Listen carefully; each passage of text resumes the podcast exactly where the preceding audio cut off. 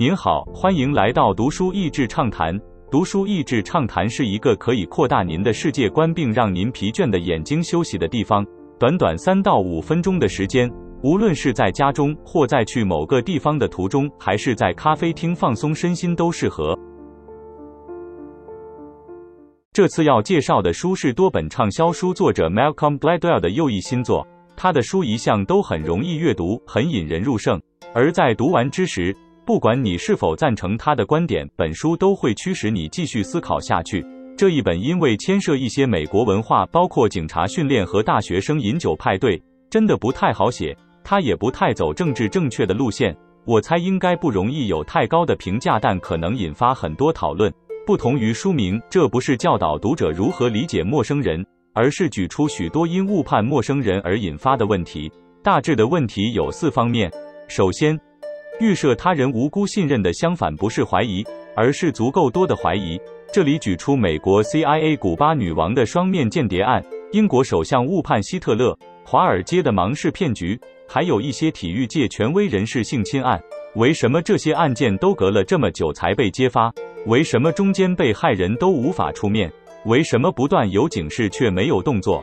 作者提到许多心理学的研究发现，人们预设的立场是信任。要有足够多反面的证据才足以推翻信任，中间抉择的过程更是因为他怎么可能会让这样的情况更难被揭发？作者的论点是说这是人类社群生活所必要的，如果没有这个信任，人人都可疑，基本上社会很难运作。所以重点是要有这个一时人判断的有限。二，对于表里一致的迷思，作者用六人行影集一段做开场，非常有趣。指出，在电视、电影或甚至特务人员的教育中，总是让我们从一个人的行为举止判断他的意图。但在现实生活中，高明的骗子通常都会过关。那些表现紧张或是异常的，让我们觉得表里不一致的，反而是小罪或是无辜的人。作者举出法官让不该被假释的人出狱或是冤狱，例如美国大学生 Amanda Knox 在意大利的案件。三、不同情境下的不同人格。这里讲到的，特别是喝酒到一定量后，特别是断片，以及被严刑拷打下的犯人，他们讲讲的话可信吗？前者提到美国校园性侵案件，双方不一致的证词不可考，但断片中的两人或许根本不是他们以为的对方。那些被疲劳侦讯的人可能通通都招了，但这些证词真的是真的吗？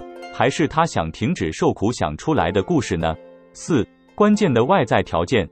作者用几个犯罪或自杀时间，发觉到通常有些特定因素才会促使极端行为，例如大都市犯罪超过一半的比例都发生在少数区域，或是欧美历史中的自杀情况与当时容易取得的自杀工具有密切关系。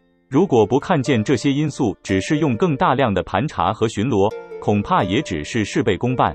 书籍的开始用结束讲到二零一五年非裔女子 Sandra Bland 在美国被临检后。在一连串擦枪走火后，导致最后他在狱中自杀的不幸事件，全书基本上结合了许多前述的状况。相信作者希望能够透过文笔记录下这些不幸事件，让社会可以反思这个问题。毕竟在现代的社会中，只会有更多陌生人的接触。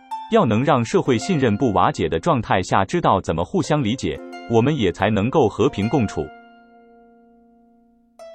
今天的内容就到此为止了，十分感谢大家收听读书益智畅谈节目。如果对我们的内容感兴趣，欢迎浏览我们的网站 n 点 net 和关注我们的粉丝团读书益智，也可以分享给您的亲朋好友。欢迎继续关注我们下一期节目，下次见。